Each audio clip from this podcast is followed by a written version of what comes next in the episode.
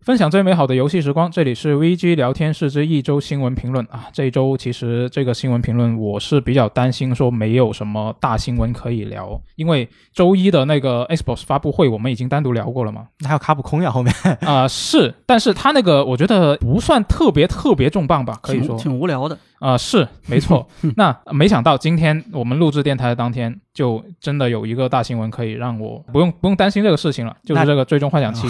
的二十五周年直播活动。嗯他因为他最初预告的时候，只是说我这有个呃十几分钟是吧？他最初就说了，十分钟，对，十分钟左右的一个东西。那我想你十分钟可能也没什么太重要的信息吧？我觉得，那没想到他就有很多重要信息。哐哐哐的放片，对啊，首先第一个就是《最终幻想七》重置版的第二部分，重生对，重生。就这是他他这这一次说，按照他的说法，好像是他之前的那个 remake 也不是一个简单的重置的意思，就他有一些更加深的层次的 谁东能西在想里到面谁能想到这 remake 是一个副标题呢？啊、对对啊，吧？原来大家都不觉得这个，以为就是 remake，嘛就对跟以什为么他只是 remaster 标一下，啊，什么 remaster HD 啊，跟那个一个意思嘛。啊对啊嗯结果没想到 remake 是个副标 题。对啊，那那一按他这个说法的话，那第三座出来也是一个 re 什么鬼？那到时候这就再知道了。嗯那反正这一次这一个呃续作是公开了一个呃发售的大致窗口是二零二三年的冬季发售，然后登陆 PS 五平台。然后这一次放出的预告里面呢，也有一些实际画面啊，主要就是这个克劳德·萨菲罗斯·扎克斯啊，米米德加走秀啊，一直在走路啊。其嗯实这个画面本身就我觉得没什么可说的，重点是它里面有一些啊、旁白，对啊、也不是旁白，把把一些话外游戏音里吧面的啊呃对白给插进去了。然后这些东西你认真去想的话，我觉得它应该是在暗示这个故事方面有一些呃发展吧。就这些，我觉得是更值得聊的事情。那我自己听下来，当然也有可能就像苏活刚刚跟我说的，呃，它可能会是一个把游戏里面不同的一些对白简单的拼在了一起，并没有形成一个对话。但是它反正它现在呈现出来的一个效果，就是很像是在一个对话。那我听下来，它可以简单分成三个部分吧。首先，第一个部分是克劳德在说萨菲罗罗斯那天开啊、在开始那天的后续，继续他的那个计划，和杰诺娃一起夺回这个星球，成为统治者。那这一个对白，我马上就会想到那个尼泊尔海姆事件。六爷，你觉得应该就是提到这一点吗？嗯，应该不过就是这这个个部分要聊的话，会涉及到剧透。啊，是没有我玩过，你们都玩过原作吗我？F 七原作，我原作我原作我没有玩，我没有玩通，我玩的是原作没有玩，，我我只了那你怎么一眼能看出这个是尼泊尔海姆啊？我玩了核心危机啊，哦，我玩这了样核心危机，对。嗯，那就其实大家都是知道那个就是原作里面的那个怎么讲，就是算是一个叙述性轨迹的感觉。就其是实是吧？其实当时那个原作啊 F F 七原作，克劳德第一次到那个卡姆村的时候，要先回忆一段他这个当年的这个跟萨菲罗斯一起去出任务的一次经历嘛，是对吧？那个当时他们两个人一起去尼泊海姆调查那个。这个魔方石的这个事事故的时候，嗯，然后哎，他跟他们他跟萨普雷斯有那么一段经历嘛。今天放的这段这个重生 FFG 重生的这个里面的开头的那个部分的，应该是一个算是一个新的动画吧？这个之是前没有公开过吧？应该对是这个部分应该就是对应的他当时和这个塞菲罗斯一起去尼布海姆的这个路上的一个、哦一个画面啊。但是呢，这个玩过原作的人都是知道的，玩过 CC 的人也是知道的。嗯这个部分其实是是克劳德自己的，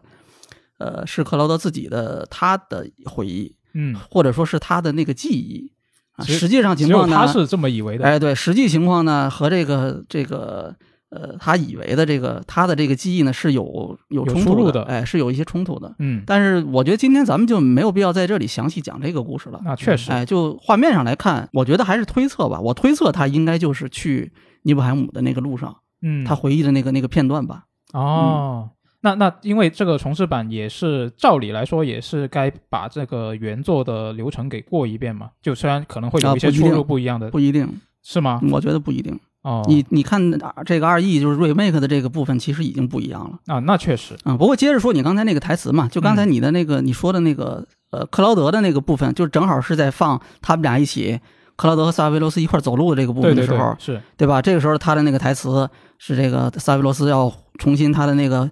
他这个继续计继划续计划对吧？对巴拉巴拉巴要成为统治者，他巴拉巴拉巴，就这个部分，嗯，这应该就是正好对应的这个部分的这个原本这个部分的克劳德的那个讲述他的那个回忆，嗯，正好对应的应该就是这个部分。是这个就是，呃，我猜啊，它应该是这个就是就 remake 继续 remake 的这个部分，在这个重生的这个里面呢，他们应该是还是会去卡姆村，嗯，然后呢，应该还是会跟队友们一起再重新回顾一下那个时候的这些事情啊，哦所以那个时候可能会再提到这个这个事情。但是从这段对话来看，也有可能克劳德已经记起来他嗯实际上是什么样子的了，嗯有我猜有这个可能，就是他跟原作的这个会有一些出入了就，啊就开始不一样了。对对对，我猜有可能是这样子的啊，嗯嗯然后我们继续看他这个预告里面的另外一些台词啊，有有一个部分是克劳德提到说，那天我以为已经太迟了，然后爱丽丝接了一句：“你的意思是在怀疑我吗？觉得我和那时候判若两人？”那这一个对话，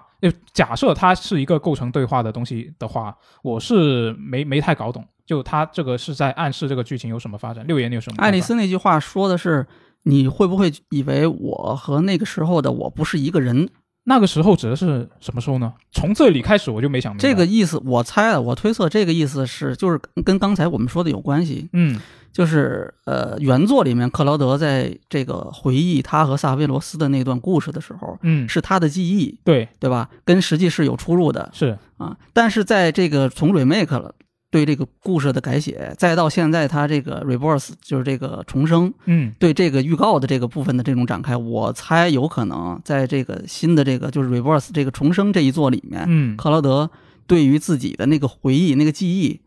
他是有怀疑，他去回忆起真相的那个时机可能会发生变化，哦，所以呢，导致他跟爱丽丝的对话也会有不同。所以爱丽丝那句“你会不会觉得我跟那个时候不是一个人”，我猜啊，有可能是就是因为这个时间线已经发生变化了，嗯，所以爱丽丝。跟克劳德在讨论这个问题的时候，他们两个人已是已经明确的知晓这个结果了。嗯啊，就是曾经有过一个那样子的一个事情，包括克劳德的回忆啊，包括扎克斯的这些故事，嗯哎，但是呢，明显他跟爱丽丝现在的这个冒险已经不是那个时候的那个事情了，因为如果假如说那个。呃，我们就看到那个第二个部分的时候，扎克斯就是其实是第一，他其实那个这次预告放的那个第二个部分的动画，嗯，其实实就是那个 remake 的结尾嘛，呃对是对吧？是啊，这个呃，那其实这个部分，但这个也也算剧透了，因为假如现在你还没有打过 remake 的话，那你其实看了这个预告，你就已经看了那个，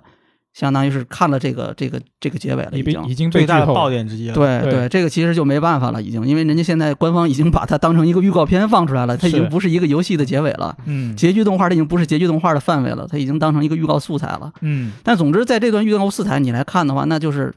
呃，大家非常惊讶的这个发现，扎克斯跟克劳德一起回到米德加了。嗯这个和 FF 七原作的故事是有矛盾的，是跟跟 FF 七原作和 CC，对哎就是这个这个核 Core 心危机 Crisis 和这个故事是有矛盾的，是对吧？那假如这个新的这个故事是成立的话，那理论上应该就没有我们现在包括在 FF 七原作，包括在 FF 七 Remake 里面看到的这个克劳德了。哦，这个就不成立了啊，因哇为这个因有为点这个从根本上推翻哎哎因为原本的那个原作的克劳德和现在这个 remake 的克劳德，嗯克劳德能成为这样一个人，是在建立在扎克斯有他牺经牲历的这那个个基础事情之上的，是哎，是建立在这个基础之上的嗯。假如这个不成立的话，那后面我觉得应该是没有克劳德这么一个角色了，他至少他不会是不原会是作现在和。的这个对我们不所会知道是的那个形象，不会是原作和 remake 和重这个重置里面的这个形象了。嗯啊，那所以就回到刚才那个爱丽丝那个部分，你结合这两个部分来猜，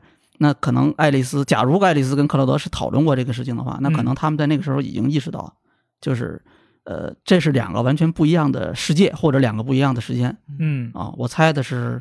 会可能有这样子的情况出现。我以为哦这部分对话就是在揭示那个爱丽丝她。她她这个就是我们在重制版里面不是经常会感觉爱丽丝跟原版有一些异样的之之处吗？我以为就是在揭示这一点，尤其是爱丽丝可对能他也是啊，他就也是是爱丽丝从重置、从 remake 这一座来看，爱丽丝很可能是知晓了很多其他人不知道的情况。嗯，包括啊我刚所以呢对克劳德就是可能是他们俩会讨论这个情况，所以这个克劳德才会觉得，呃，那你是不是那个爱丽丝，或者你是不是嗯我那个时间线的爱丽丝？爱丽丝可能才会说，啊、你会会不会有这方面的怀疑？他可能才会问这个话。主要是嗯主要是我觉得爱丽丝这个话的前提是，这里他跟他对话的这个克劳德也已经知道了一些东西，才有可会能有这个前提，啊有可能，嗯才才会才会说这句话嘛。对。但是你你现在其实不知道爱丽丝当时是在跟谁讲这句话，哦那确确实是、嗯对，可能就根本就不是对着克劳克劳德这句话来对接对的。对，嗯，那那这个也没办法推了。那如果是这么说的话，那我们嗯可以继续看另外一段、哎，再等一下啊、啊什么？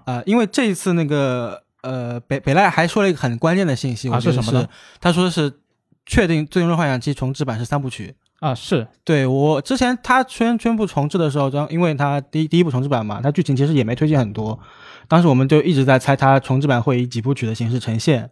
然后现在确定是三部曲了嘛，反而会觉得可能会不会有点担心剧情赶呀或者魔改之类的，剧情肯定会改，这几乎我觉得几乎是肯定的，因为从我我说 remake 来改看会，推进比较快，哦，对，就我觉得也会吧， 应该是会的，因为从原作的那个线性的那个故事来看，第一部就 remake 是推进到逃离米德加。对嗯对吧？然后你从现在这第二部，从 Reverse 的这个预告来看，这里面出现的几个场景啊，那后面它肯定还会放更多预告啊，这个先不管。就从它这次公布的场景，它重点出现的一个新场景就是那个尼布海姆。假如他是尼布海姆的话啊，嗯那尼布海姆大概是原作 Disc One 的第中段靠后吧，它应该是第一、第一张碟快要结束的部分，就是哦他们一起回到尼布海姆嗯啊，这个是大概是这么一个阶段，就是就是说它其实还没有到第二张碟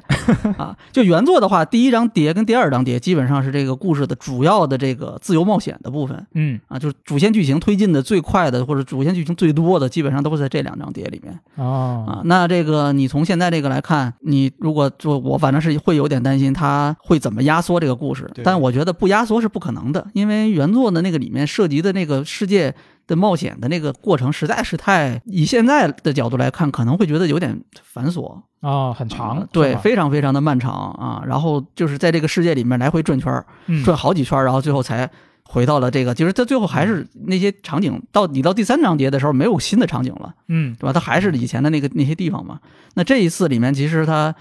呃，第一，我觉得应该不会有大地图了。就不会让原来 FF 七的原作的时候，就你有一个飞龙艇，嗯你在一张大地图打开，你在上面来回飞，不停的飞，我觉得现在制作规模也不允许做这种就是大他的肯定不能这么做了。嗯啊，而且也没有意义。关键是这么做，那么他这个对他这个现在的这个故事塑造，就是不是那么重要了是啊。那那个呃，这个而且从逻辑上也讲不通，因为原本那个 FF 七的原作，你在大地图上，并不是说你降落到这个地方，这个地方就有内容给你体验，嗯对吧？只有在这个大地图上的这个点，它制作好的这种城镇、迷宫、地牢里面，你才有内容可以玩儿，对不对？是那现在你在这个年代里面，大家肯定不能接受你这么去做一个游戏，对吧？嗯对啊，那这个你这个大地图其实就从根本上来说，从逻辑上来说就不成立嗯了。你没有做这必么要一做个，了对你做这么一个东西是说不通的。嗯所以我觉得这次应该是不会有大地图的。那可能就是像这个 remake 出了米德加之后，大家到了这个 reverse 里面，大家就一路顺着这个他设计好的这个路线就往这个方向走。嗯中间可能有一些这种线性式的这种迷宫，然后可能结合一些这种半开放式的这种啊、这种小的这种这种开放世界吧，嗯然后在里面让你可以自由探索啊。哦，然后我觉得可能是这么一个形式。啊嗯那你你以这个来看的话，我觉得它才比较有可能说把原本 FF 七原作的那个那么大的一个故事，那么复杂的一个一个故事线，压缩到现在三章的这么一个程度。对啊，所以我猜第二节就是第二部分这个重生的部分，呃，有可能到到哪结束推进了到这个，这个还真不太好说。就我现在感觉推进到，如果真是三部曲的话，那它至少得推进到这个这个这个故事的第一个高潮，啊整个故事的第一个高潮部分。我嗯我就感觉有一个预感，就是可能前两部还会按照原版的剧情走，第三部可能就完全不一样的走向了。对啊，我觉得也存在这么一个可能吧，就是他只要这个剧情走向是跟 原原来是完全偏离很多的，那他就没有必要去压缩原来的东西了。这个可以我们最后再聊吧，因为一会儿我们不是还要再聊 CC 嘛，啊，嗯嗯对吧是， ？CC 这个它跟这个剧情又是有交错的，而且明显这一次又留了一些伏笔。嗯，所以我们可以一会儿到这个聊完 CC 之后，我们再继续聊这个他要准备怎么去串讲整个这个新这个系列吧。嗯，那那刚刚我们一直在说他呃预告里面的那些台词嘛，其实还有一个点我是比较在意的，就是后面的一段台词是提到克劳德说了一句话说，五年前我们一起来过这里吗？扎克斯你在哪里？然后爱丽丝接一句我一直在找你，然后扎克斯又接了一句抱歉我什么都没能帮上帮上。啊，这一段我自己个人比较在意的点是，克劳德说完这句话之后，爱丽丝接的那句话“我一直在找你”。这个“我一直在找你”呢，是官方的一个中文字幕里面写的啊，但是你听它原文的日语呢是没有主语的，就是那个“我”其实是可以省略的。那我自己光听的话，我就理解成是克劳德问扎克斯在哪里的时候，爱丽丝说她一直在找你，就是扎克斯一直在找克劳德，但是他呃。这样的话，如果是呃官方中文那个字幕的话，就跟我这个猜测是冲突了嘛。所以我就六爷，你觉得这这里是你你是怎么想的？关于这一点，我觉得有可能是他们俩的对话，嗯在回忆到，就是在讲到呃克劳德当年的这个回忆的时候，嗯他跟爱丽丝的对话。但是同样按照咱们刚才去猜的这个情况，那很可能那个时候扎就是现在我们说的这个克劳德，他已经知道那个时候他的记忆是有问题的嗯，啊，所以呢，那才会有他跟爱丽丝对话，爱丽丝才会问，那才会说嘛，啊是扎克斯怎么怎么样，就你的那个推理推测嗯嗯才是成立的。就这个话没有主语，不是是说我在找，而是对扎克斯在找是啊。当然，这个也是完全基于咱们之前的那个推测是成立的前提之上，所以它其实就是这说不好，我觉得嗯也说不好，也有可能就是因为它也存在一种情况，就是这这些台词是他在几个完全不同的无关的对话里面剪辑出来的，是，啊就是很有可个能就是个烟幕弹的可能性也很高嘛。嗯。那那这个没办法，只能等官方继续放出更多的对这个预继告续放更多烟幕 不弹，然后我们再继 续再去加继续瞎猜，我们继续再猜啊，他这是就是官方的目的，他们已经成功了。嗯 嗯，这就野野村的风格嘛，我觉得。 嗯，是是是是，对，嗯，那这一次是除了这个《最终幻想七》重置版的第二部这个重生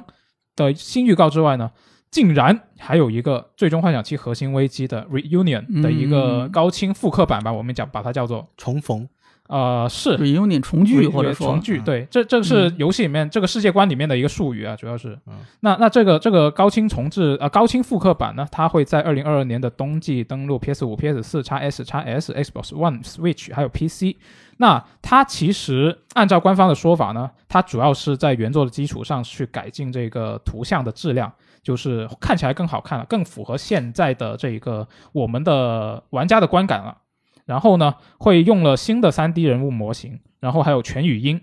游戏系统也有一些改进，那具体改进了什么，他还没说能看出来，从那个他展示的几段战斗画面能看出来，啊。操具体操作。具体是呃、UI 首先是有变化的，是对 UI 部分你能看到它和原来的那个 FF7CC 比，你是它原本 FF7CC 它那个在战斗的时候，它是用 R 和就是它是因为是 PSP 游戏嘛，最对开始对它是用那个两个键键去切换那个指令，是，然后去输入，比如说呃普通攻击、什么道具、什么这个什么这个魔法之类的嗯啊、然后现在它这一次展示的这个这个 reun reunion 的这个里面的这个画面，你从那个 UI 来看，布局首先跟原来是差不多的，对或者几乎是一样的。是但是呢，右下右下角那边你去看，其实没有这个东西了。嗯我猜有可能它的操作方式跟七 RE 是差不多，这个就跟 remake 是一样的。嗯就你设定好右侧的这个这个三角圆形方块叉，这这个或者这四个，你这四个不管是什么键吧，嗯这四个面板的上的这个这面板上的四个键，你设置好了之后，你就可以直接按键输入。就组合键就出来了。哎，对对对，然后再加上可能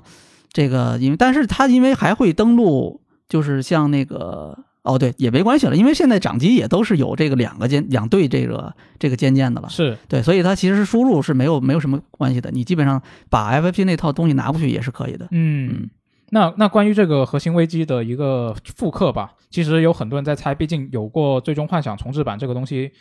在的时候，大家就会忍不住想，你从你现在来复刻这个核心危机，你是不是剧情上有一些调整，要去贴合这个重置版什么的？就六爷你怎么看？哎，就从这次他公布的这个这个视频来看啊，整个剧情的那个过场动画，嗯然后战斗的部分的那个描写，包括甚至包括那个在实际画面里面角色的那个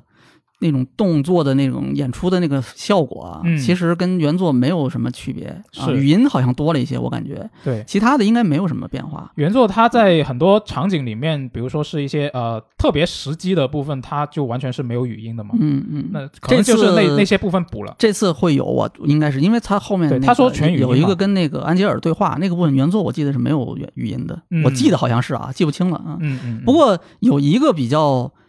就是算是一个比较明显的变化吧，就是在那个呃这次这个这个重聚的这个它的这个动画的里面，就有一段其实是。其实也是这个，相当于是这个游戏的原本 CC 的那个游戏的结局了，嗯啊在那个动画里面嘛，有一段那个扎克斯的呃那个动画嘛，对吧？开头的时候，对结尾也是，对他这直接也是当成一个预告片来给直接你拿看出来了啊。对，那这段动画里面你能看见那个扎克斯拿的那个那个破坏剑剑，对，破坏剑，这个剑是新的模型，哦是 FFP 就是是 re 二 E 的，是那个 remake 里面的那、哦，原来有不一样。样吗？我破没坏注剑意的到模。型是是不一样的，但你如果拿回去看，你去看原来 CC 里面的那个剑的模型，嗯，你会发现是不一样的，那个剑柄的花纹不一样。哦，对，就是这是这次这个里面相对来说，我觉得比较关键的一个变化。哎，为什么？就因为我我认为他有可能是在暗示，会有关联是吗？对他和就是这么说吧，就是这个现在的这个 reun reunion 里面的这个呃扎克斯，嗯他最后的那个结局，他到是了他是接和二 E 去，他是和这个 remake 的大家最后看到的那个结局是相连的，哦，它会接上。对，所以他理所当然的，他是会和现在我们在看到的这个 reverse 也是会相连的。所以呢，就是从这个角度来推测的话啊，那这个哦现在 reunion 应该会有一个新的结局。我是这么推测的哦。有我我当时有道看，理啊到这一幕的时候，我想单纯可能就是素材复用 吧，我没有想这么多。嗯，不不不，他其他的东西都是保持一致的，哦就他其他的这个，就是他现在那其不实是是很刻意的。官方说是我们这个是这个这个高清化。嗯，是？吧？就是把对模型什么的重新给你做一遍，是吧？是，啊，但是它其他的东西跟那个原本的那个就是 CC 里面的那个东西几乎都是一样的，嗯，就包括你看这个服装啊什么的，然后扎克斯的这个，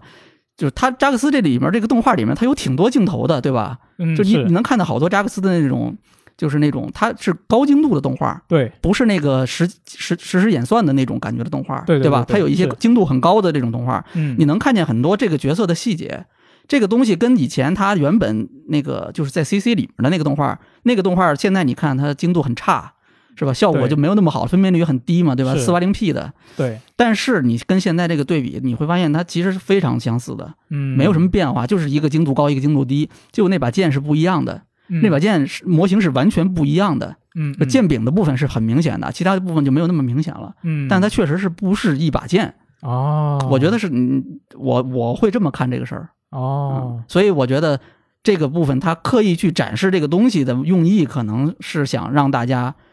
有这个猜测，暗示这一个，哎，或者是他就是想暗示这个，或者他明你说他是明示，我觉得也可以。嗯嗯嗯，而且今天早上我其实跟那个，就我跟那个我们那个我国 FF 七问题研究专家这个巴老师一起讨论了一下啊，这这个嗯两个预告片里面的这个一些镜头，我们俩基本上最后结论是接近的，就是刚才咱们讨论的这套东西。嗯，对，就是因为最开始我们俩还怀疑说是他这次展示的这个武器会不会是一个烟幕弹，就是其实就是换个模型啊，刚才说的，嗯有可有没有可能是这个？但是我后来聊下来，我觉得应该不是，因为你看他这次那个就这个呃两个预告，嗯首先是就是有联系的。他在第一个这个这个重生的那个预告里面，就是 FF 七重生的预告里面。这个演示的是克劳德和萨菲罗斯一起去尼布海姆的回忆，嗯对吧？那个里面克劳德拿的剑，就是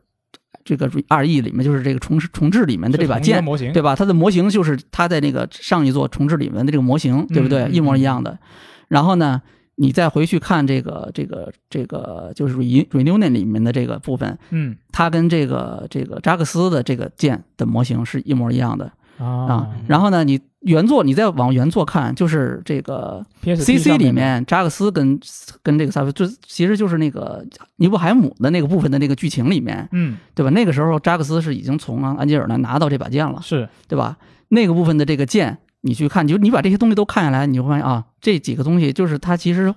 是故意的去让你看这个剑的这些细节，哦，展示这个角色，就是这两个预告里面啊，他会展示他们这两个人的故事是有联系的嗯啊。然后呢，最后又告诉你，那既然是有联系的，那最后莫名其妙又有一个完全跟以前不一样的结局动画，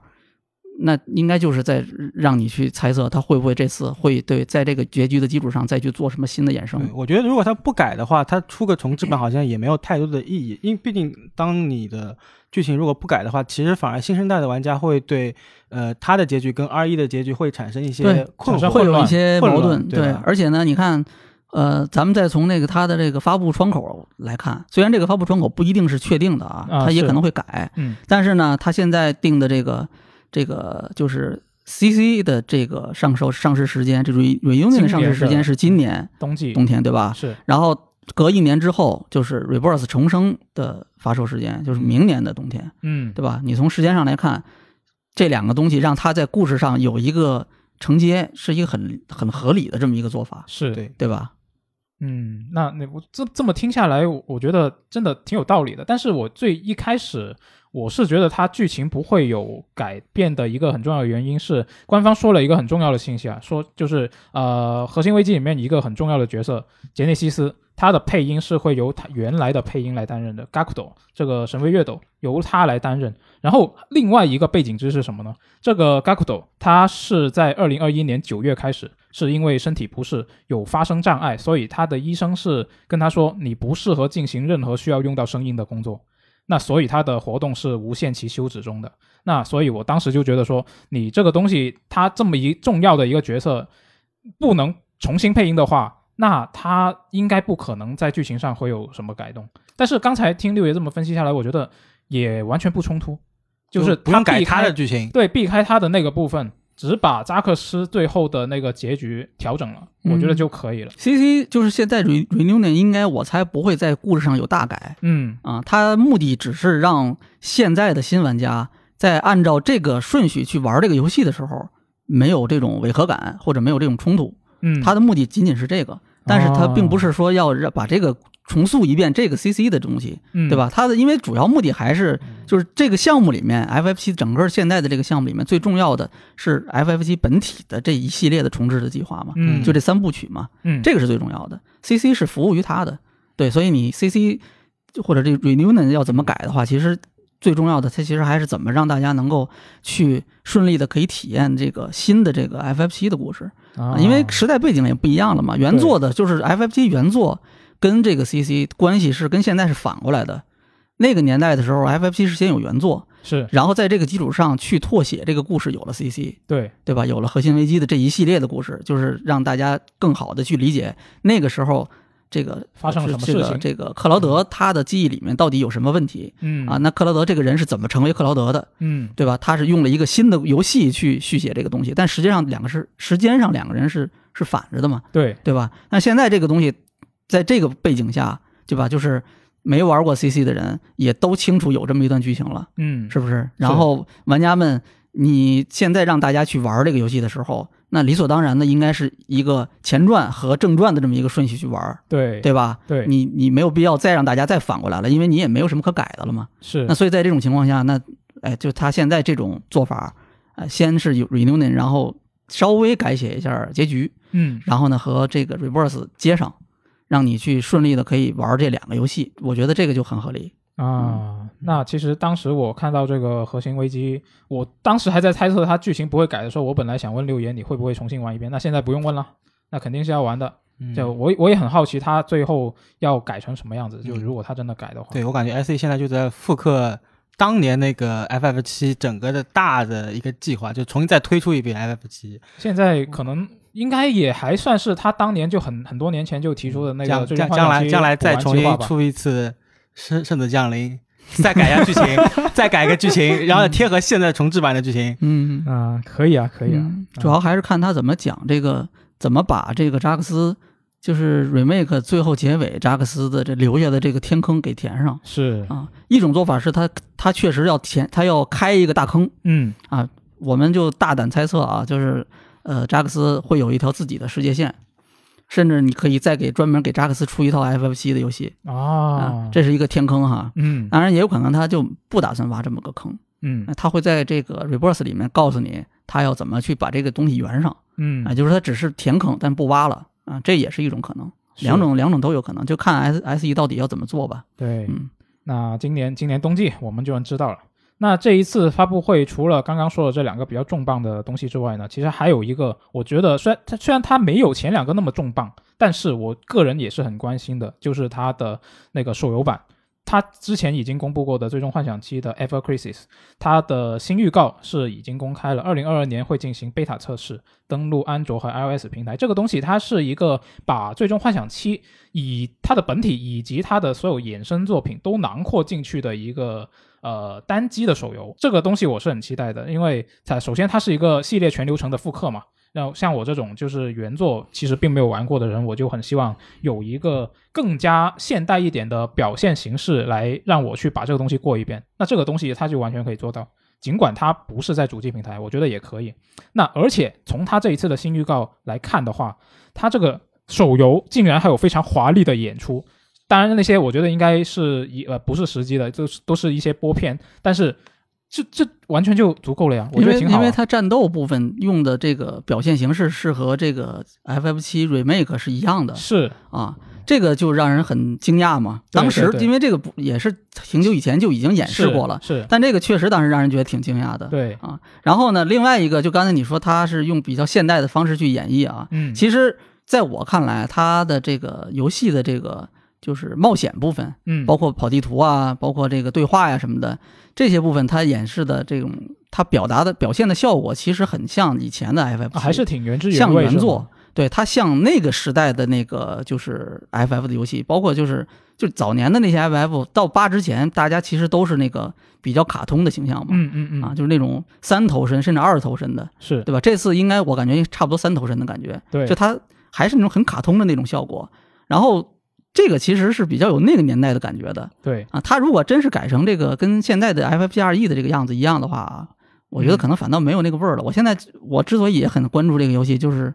感觉它的这个这个呃冒险部分、剧情部分的这个样子，还跟嗯当年的那个特别是特别相近。啊啊，，所以我觉得这个还是挺有意思的，就是这算是一个什么两种程度不同的这种结合吧，算是。嗯，那那这一次的这个预告，我自己还有一个个人比较在意的点了，就是它里面啊预告的最后不是出现那个很经典的火海中的萨菲罗斯和回头那个背影，对，，那那个那个画面，然后他是当时是闪过了两个白毛短发的一个形象。那这两个白毛短发，你认真看，一开始可能第一次我第一遍看，我以为是同一个短发，但是你认真看的话，你会发现他那个发型发型是不一样的。首先有有一个是他的刘海是翘起来的，就跟萨菲罗斯那个刘海一样。然后另外一个是没有翘起来的，没有翘起来的那个，我觉得应该就是杰内西斯，就是《最终危机》里面的那一位。然后呃，翘起刘海那个，我看网上大家在猜是不是少年萨菲罗斯，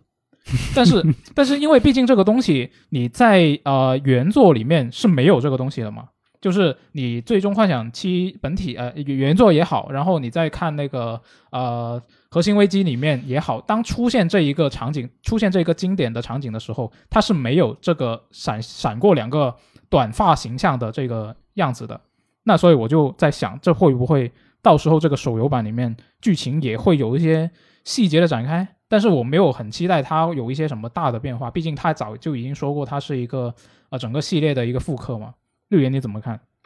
我我其实完全没有注意到刚才你说的这个东西，嗯嗯，但是，呃，嗯，就我我觉得他这次，你觉得那个短发其中有一个形象是杰内西斯是吗？，对，你这根据是是什么？就是长发得型嗯长就得是发像型是吗？对，发型我对比过嘛，就是嗯找以前的图来看，但基本是上是一样的。嗯但是从故事上来说，他如果说那个时候不是萨菲罗斯，是另外一个人的话，那这个故事又完全不是一个走同一个走向了。呃，也不是说就啊不是、不是萨菲罗斯，啊因为因为你结合呃《圣子降临》里面的一些表现形式，嗯它不就是有经常有这种画面吗？是很类似的。啊，四面体是吗？对对对，就像四面体一样，我就在想，因为到了这个时候，呃，杰内斯是在这个场景的时候，杰内斯是还没死是吧？我有点记不你清了。说 C C 是吗？对对对，西西好像是还没还没还没死。 ，C C 在就是呃，这个扎克斯和这个塞维罗斯去尼布海姆的时候应该是没有。对对对，嗯那就我呃，有点记不清了。反正我就在想，可能是会是像是《圣子降临》里面四年前那种那种感觉，嗯，因为毕竟他们杰内西斯也是用了萨菲罗斯的细胞嘛，来维持自身的那个劣化，嗯不再继续劣化嘛。那所以我就在杰诺想巴细胞，对对对对，嗯所以所以可能会有这这方面的关联吧。嗯那所以也是觉得说，它可能会有一些剧情上的一些新的展开，嗯，但是可能不会特别大。那这个又又进一步提升了我对这个手游版的一个 期待。嗯可以，反正我本来对这个游戏也挺期待的，对，嗯然后二零二二年贝塔测试啊，嗯具体什么时候还没说。那现在的话，我估计可能九月之后，我猜的。哦，嗯，等待官方的进一步消息吧。哎，关于《最终幻想》那个 Rebirth，我有点担心，就是它官方说的是 next win winter，下一个冬天。啊，对，这个当时引起了歧义是吧？对那，下一个冬天，那难道不就是接下来的这个冬天吗？那二零二四年一月算不算冬天呢？就就我我怕它哦，你是这个意思？对应该是第一就第四季度吧，肯定嗯会覆盖到那个就二零二四年，就是后年嗯的一二月份，我觉得会覆盖到这个了，而且你还得考虑它延期的可能性。对嗯啊，那这个这这没法说了，没法聊了，只能就进等官方进一步的消息啊，对，嗯他还说那个其实他们第二部做做的飞快，啊甚是甚至第三部都有在有点在做了。嗯，已经开始了，他说已经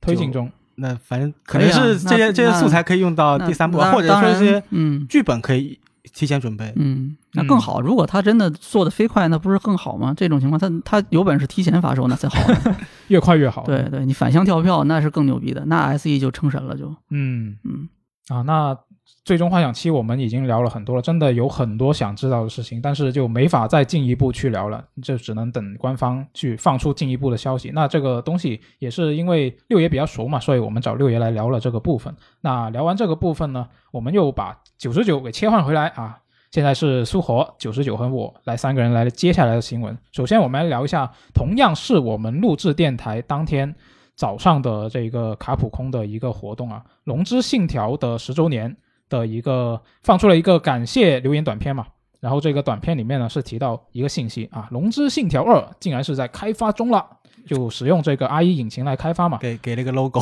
啊、对，就一个 logo，什么都没有啊。那这个续作呢，是继续由这个伊金野英昭来担任游戏总监的。那这个这个《龙之信条二》，我觉得因为这一周的周一还有这个卡普空的发布会嘛，但是当时就因为没有什么太重磅的信息，六分对，就太六六分了，六太那个那个剪影就是它的 logo 出来嘛，然后是每个经典角色给个剪影，然后出现了个陈步堂的剪影，啊我当时兴奋了半 天，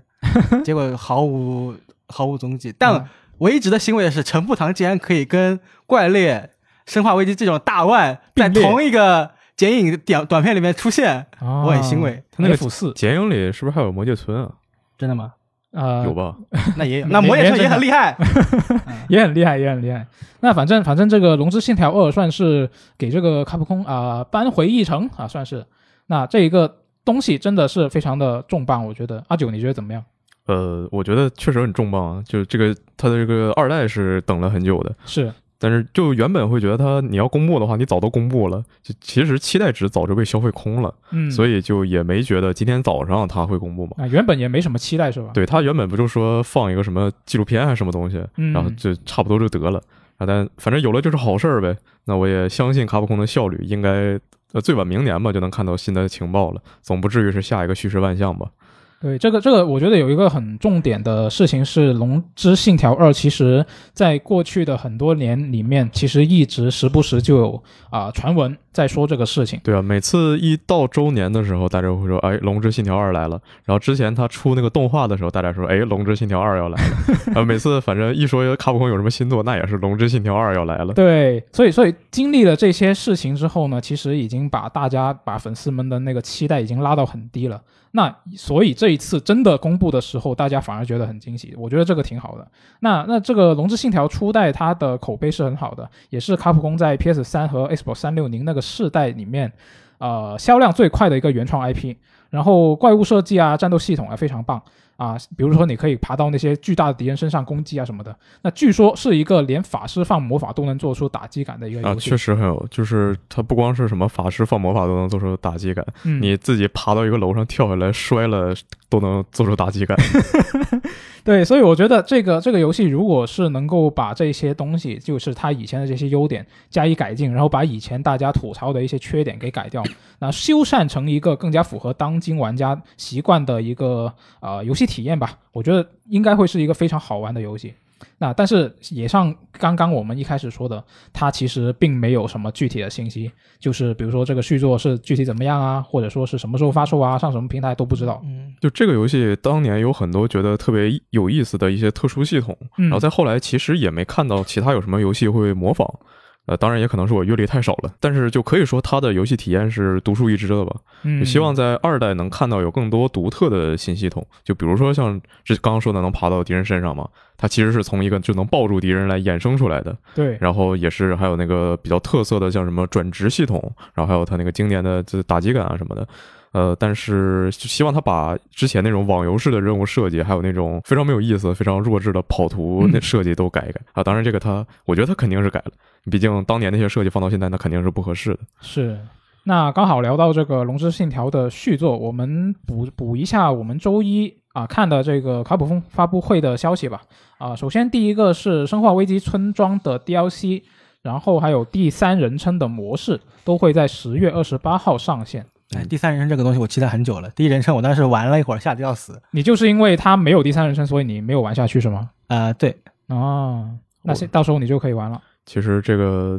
我也没有玩过，不是因为是第一人称，是因为这个我我不太喜欢太重战斗的《生化危机》。哦啊，你你那还是你更喜欢那种呃，就是恐怖体验对，为主的。对我我七代还挺喜欢的，但是八代我觉得呃不是很那什么，就是你嗯喜欢被人吓，你不喜欢还手，呃是的。然后这次他这个小蘑菇人这个 DLC，官方说资源会更加稀缺，嗯然后感觉这个恐怖体验应该会拉得更高吧。啊，那而就是你可能会玩，嗯，对。然后他这次说这个剧情是发生在本片的十六年后嘛，嗯，但好像看起来和之前本片的结尾也没差太多，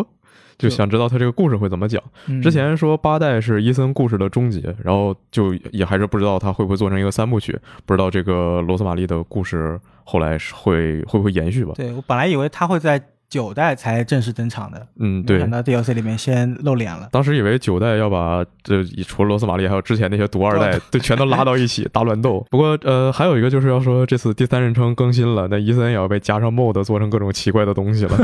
但就露脸了嘛，对吧？嗯，对，然后除了《生化危机：村庄》之外呢，还有《生化危机七》《生化危机二》重置版和《生化危机三》重置版的次世代版都在呃卡普空发布会的当天就是推出了。然后呢，这免个费这更个新是免费更新。然后这个事情其实在它的 PC 版是出了一点问题啊，这个我觉得也也挺挺挺挺值得聊的，就是它有很多玩家是反馈这个 PC 版它增这个增强更新是更新之后呢出现了问题啊，因为它是提供了那个光追和增强 3D 音频嘛。那这个东西出来之后呢，玩家就发现它这个 PC 版的表现变得很差，就变得掉帧。比如说你原来原来可能有些人能跑，我我这个机器能跑四十帧每秒的，然后。更新之后就可能对半砍，只剩二十帧每秒了，就帧帧数表现大幅下降。帧率表现大幅下降。然后这个主要就是它增加了这一个光线追踪之后呢，因为它的那一个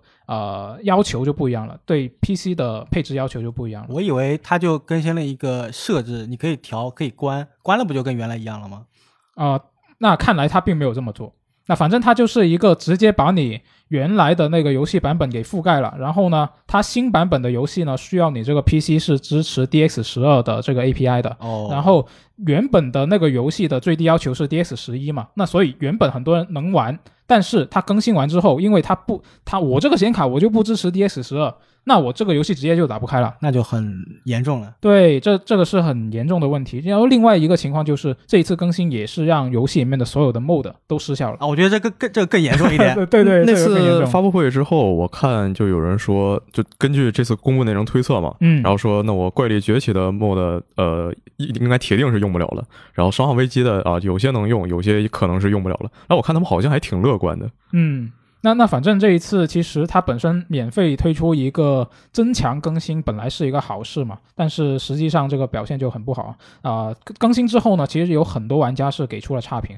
啊、生化危机二》重置版也好，然后《生化危机三》重置版也好，它你看它的那个 Steam 上面的评价，你会看得到六月十四号到呃到今天为止吧，啊、啊、到到十六号为止吧，它都有很多差评。然后，所以因为毕竟有这个情况呢，官方也是已经在十六号的当天开放了一个版本回滚的通道，然后你是需要在 Steam 上面的那个游戏的属性里面调那个测试分支，你要先把它设置成测试分支，然后它再给你更新成以前的那个版本。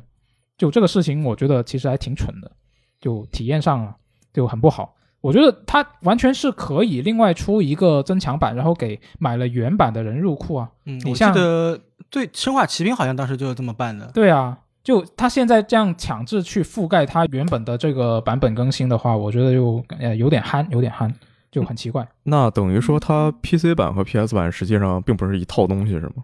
呃，你非要说一套，可能也是一套，但是因为它主机它在呃，比如说它在呃开发的时候，它肯定有测试嘛。那它测试，因为你主机的硬件它是统一的嘛，所以它就比较好处理这个问题。不是，我想说的是，就是呃，在那个订阅服务里不是有免费的生化七吗？嗯，然后就有人想要拿它去升级，然后发现并不能升级，因为它给的就是哦 PS 版，所以你也只能玩 PS 版，你也得不到 PS 五版。那那个可能是跟需要需要玩家自己购买了才能免费得到这个东西，啊那可能逻辑是这样吧。应该是吧？，嗯，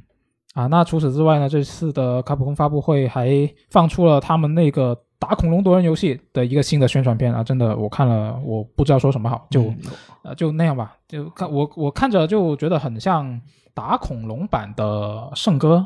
给我一个既视感是这样的，哎，或者圣哥也也有各种各样的技能是吗？啊、有嗯就我我觉得很柔和，它这个风格嗯说但我觉好听一得点这个游戏的机甲没有升格好看。对那没有圣肯歌定好的看。就就它有一些游戏机制看得出来是《守望先锋》，我呃对我我觉得它洋溢着一种缺钱的就廉价感，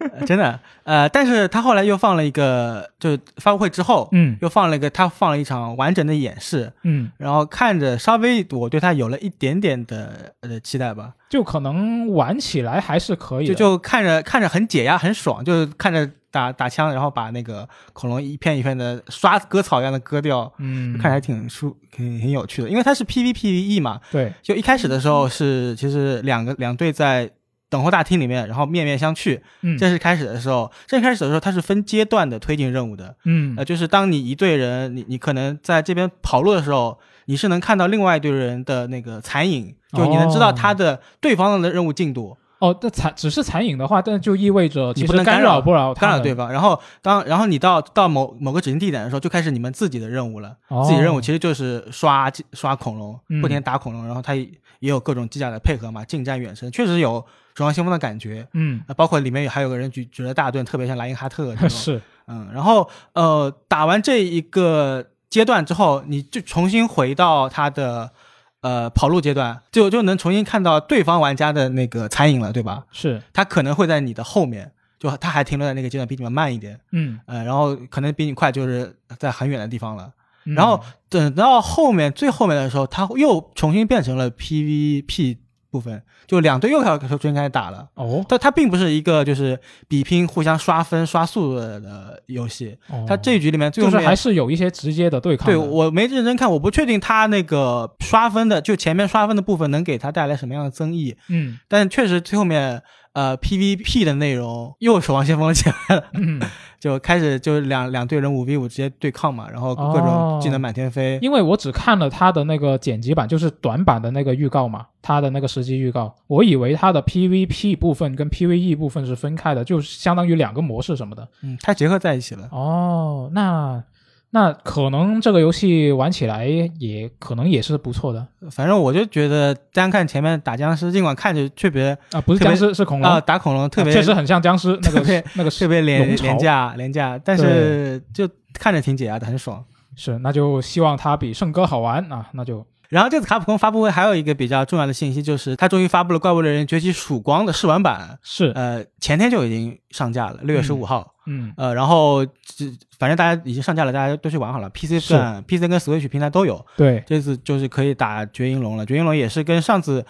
本体它那个怨火龙的试玩版一样，就是经过特别调整的，就特别难打。嗯我看着就劝劝退，嗯呃再加上很久没有打了，就是复健复健起来比较辛苦，是完全打不动，还不如打打打几头电龙爽一爽。啊啊、这次这次的也同时还宣布，就是除了黑石龙回归了之后，还有一个呃来自边境的怪物，就是那个已经停运的网游，嗯呃，然后也有一些怪物回归。呃，其实就边境大门打开了嘛，其实边境里面还有蛮多比较新奇的怪物的吧。希望卡普空能在今后的作品里面把这些怪物都给更复活新进否则去感觉这浪费着也挺那个遗憾的嘛。对呀、但反正都做进去啊，我觉得也挺好。那试玩版也出来了，大家可以去体验一下。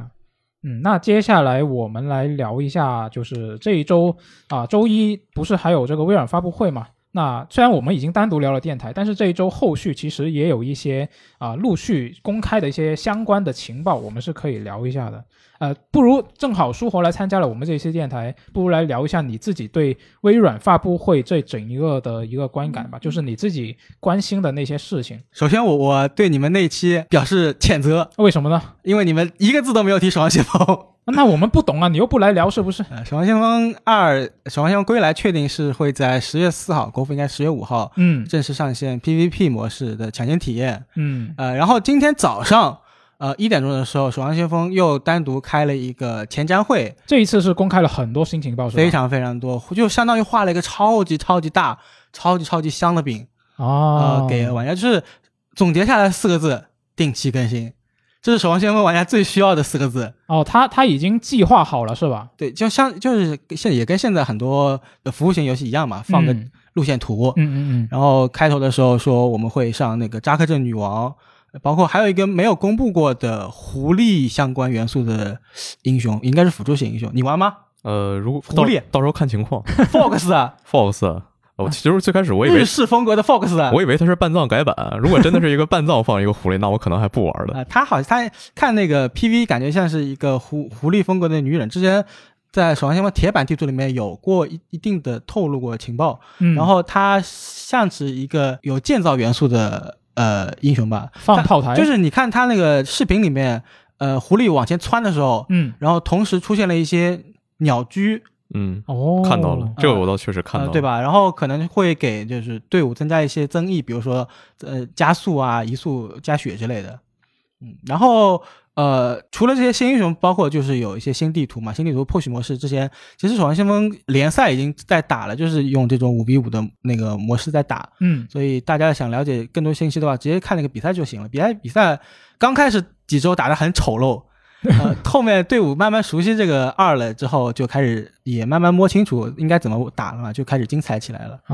嗯我自己个人是比较好奇，就是《守望先锋》的那个 PVE 的部分，但是它得等到二零二三年是吧？二零二三年有有有个明确日期不错了，嗯，呃，之前是只字不提 E，PVE，嗯是之前就一直说我们有 PVP，现在终于说我们有 PVE 内容，PVE 内容应该也是每个赛季更新一下，然后应该还是《守望先锋》英雄打归零者吧，就是嗯一些可以跟好友刷刷刷。对于一些可能像你这样的玩家，就嗯不太喜欢，不太不愿太嗯意，愿意玩家对抗的，对对对，我就非常友好嘛。不过 PVE 内容应该会是付付费内容了，嗯，像 PVP 这次是免费上线的。那没关系啊，他做得好我就买，我就当当他单机游戏呗。嗯，对。然后还有对《守望先锋归来》这次比较重要的改变吧，就是一个免费运营。啊，他只要能把锁子哥 能把神仙给那个处理好，就都都还行。我目前为止唯一担心的就是，当你游戏免费之后，它的那个外挂横行，哦，其他的转为免费反而一定程度上来说，逼着守望先锋团队你得开发新内容。是，对吧？嗯呃，你以前是那个买断制，买买断制一锤一锤子买卖，他可能之后之后他们团队也没有动力继续给你更新新对，内容，钱都收到了，对吧？现在免费的，你卖通行证啊，你要干啊，那你得持续的更新新内容，对吧？对他，这次还加了一个神话皮肤，神话皮肤是现在，呃，在现在有的传传说皮肤之上更稀有的一个东西，嗯好像是可以自定义那个皮肤，嗯，就好像我不确定它具体是怎么呈现形式的，应该就是可以改一些色呀，加一些配件，比如说可能你这个是背心，它那个是 T 恤，嗯，这个简单的小变化哦，啊，我觉得会是能做的，而且它也加了一些新的挂饰，以前没有的，就比如说枪上反放一些那个小挂件嗯啊那，就像彩六那样呗。像 Apex 也有对吧？对，嗯，它整体来说就是变得更加的呃现代服务型游戏那样子。嗯我我没法保证，我也不敢幻想它跟堡垒之夜一样，啊我，它它跟 Apex 一样，应该可以吧？ 呃，我之前都是那个守望难民涌入 Apex 嘛，我感觉等到守望二上线的时候，这个 Apex 难民应该回流了。嗯，守望它二，它这次就是明确说我们会九周一个赛季，嗯两个月一次更新吧。但是英雄是四个月，就两个赛季一个，哦，呃，然后两个月是通行证一个，嗯呃，反正就是制作组在这次访谈里面一直说的话就是定期更新，保证有内容玩啊、什么的。应该他们的运营思路也发生了转变嘛，因为毕竟那个 Jeff，呃，之前我们很亲切的称呼为姐夫的那个也已经走了，现在运营团队换了，整整体的思路变化了嗯啊、期待它越来越好吧，只能这么说了。嗯，反正这个饼就是很香，是特别香。还有一个你们一笔带过的东西就是丝之歌，啊是，啊，《丝之歌》也是我期待了非常久的东西。这次这次尽管没有发售日嘛，但是他当时有人问 Xbox 官推，尽管《丝之歌》没在你们这张图上，对吧？对，但它能在十二个月内完到吗？Xbox 官推的说法就是，哎、这就是我们所说的。对按他的意思来说，应该就是能十二个月内完是到。他感觉就是一个肯定的回复，嗯，说不定，可能，也许八成这个月月底任天堂直 面会，到时候再公布发具售体日的，啊，对吧？可以啊，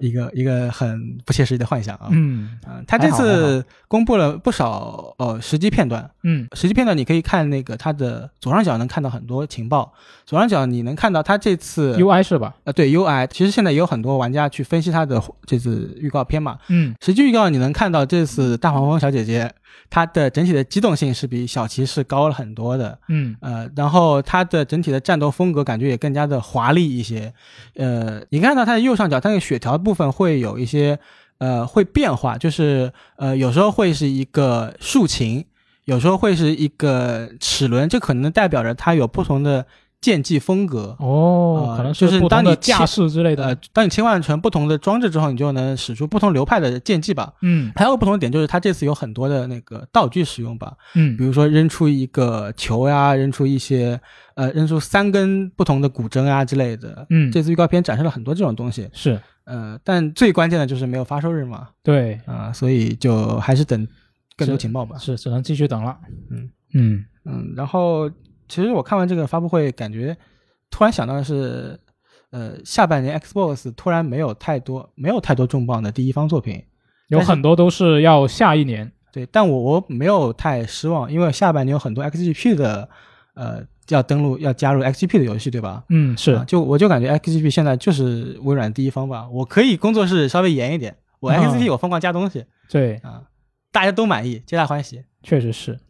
这次其实发布会结束之后，因为当时发布会的时候只有一些宣传片嘛，它嗯不可能展开更详细的内容。之后面微软也单独开了一个扩展版发布会，对，其中就呃制作人上来唠唠嗑、聊聊天，呃唠个唠个家常，其实也透露了不少新情报。对，包括这个发布会同时啊、呃推出的，还有就是肯定是之事前就已经约好了，就是一些外媒的采访嘛，也都公开了很多的情报。那我们逐个来看一下，首先是这个红霞岛，红霞岛的一个新情报是已经确认了，就是呃，你玩战役联机游玩战役的话呢，只能推进房主的那个关卡进度。就阿卡恩的设计师，他是啊、说这个事情，他说最初其实是打算让联机的每位玩家都在可以在这个完成关卡之后能够记录进度的，但是后来一想啊，如果这个玩家先跟朋友打通了后面的关卡。然后他自己回去单机玩自己的这个进度的时候，打到跟朋友打过的那一关，如果进度继承，那他是直直接跳过吗？还是怎么样？就可能会造成一个故事体验的混乱。他是这么说的。我就觉没有理解他这个解释，呃，我理解了，但是我觉得他说的没有道理。他只要前面设置一个选关不就好了吗？对啊，这个完全就是或者很容说易解是决的事情。或者说是单人战役的剧情进度跟呃联机战役的剧情进度你分开来，啊，他现在说的就是分开就是不是我就说你当然当你单人玩的时候，你也可以去读取联机这个进度，哦，就是那其实还是一回事，就是你比如说最简单的做法，就是你在关卡与关卡之间你要读取的是吧？哪怕你在在那怎么无缝，你有一怎么也有一个转场的东西吧？嗯那你在那个地方你做一个按钮，让玩家自己选要不要跳过这个已经打过的关卡，不就好了吗？嗯我觉得这是很容易解决的事情。像去年的那个《Back for Blood》也是这样子，就、嗯呃，当跟朋友联机推进一下进度的时候，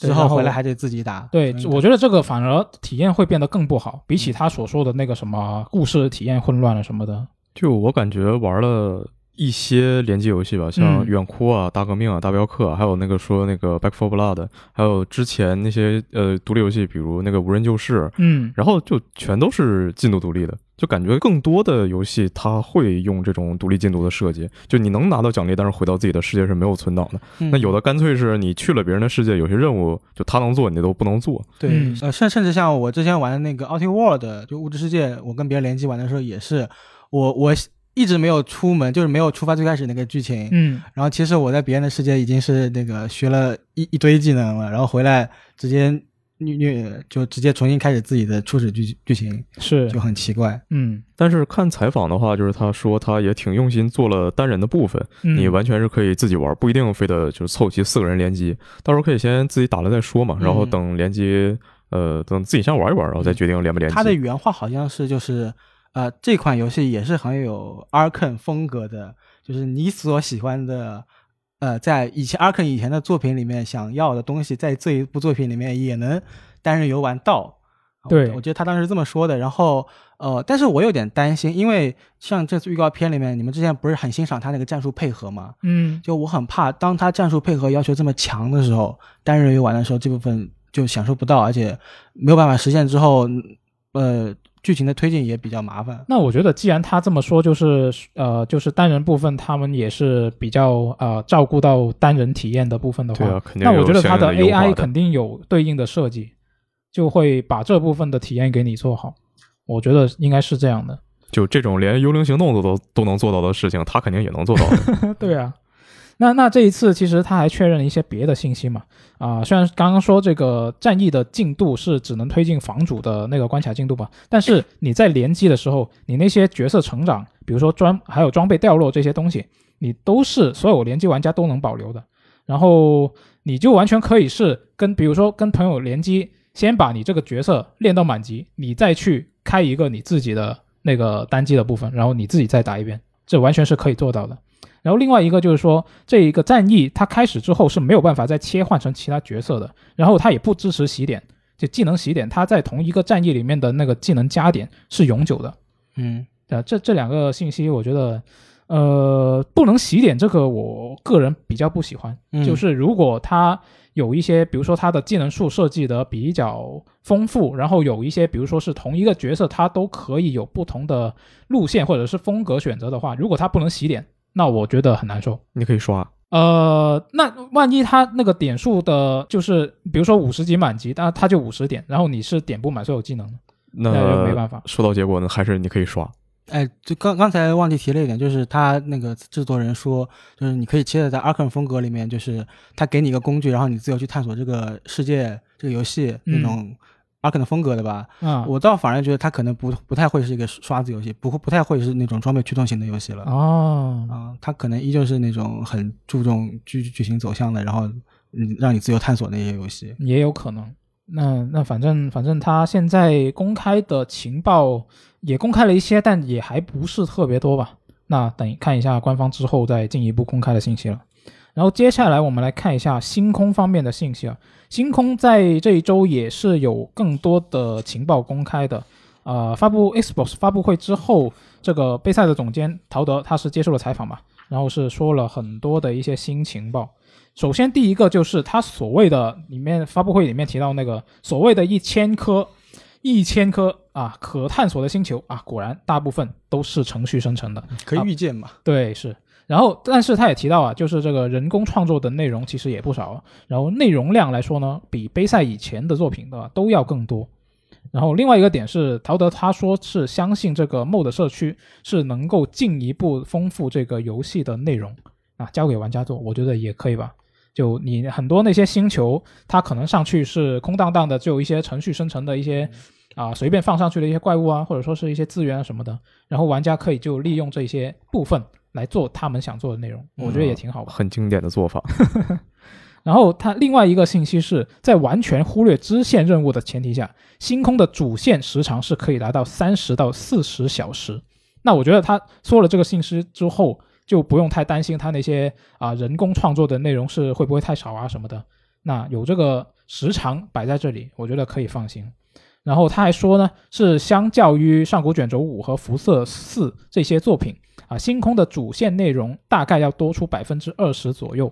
然后还有超过二十万行的台词文本啊、另外一个我自己个人比较在意的一个点啊，是他提到了一个啊、不支持从太空飞入星球表面的无缝切换。嗯，确实有一点让人失望吧。对，其实我自己我自己就本来是有点期待，就是从太空然后穿越大气层，然后降落到陆地的这个过程，因为我自己有看高达系列的作品嘛，然后每到有这个部分什么单机突入大气层什么的，我就觉得这个嗯部分很酷什么我的。我在这场 Xbox 发布会之前，我一度对星空有一个非常非常不切实际的幻想那，什么呢？它是个星际拓荒 Plus，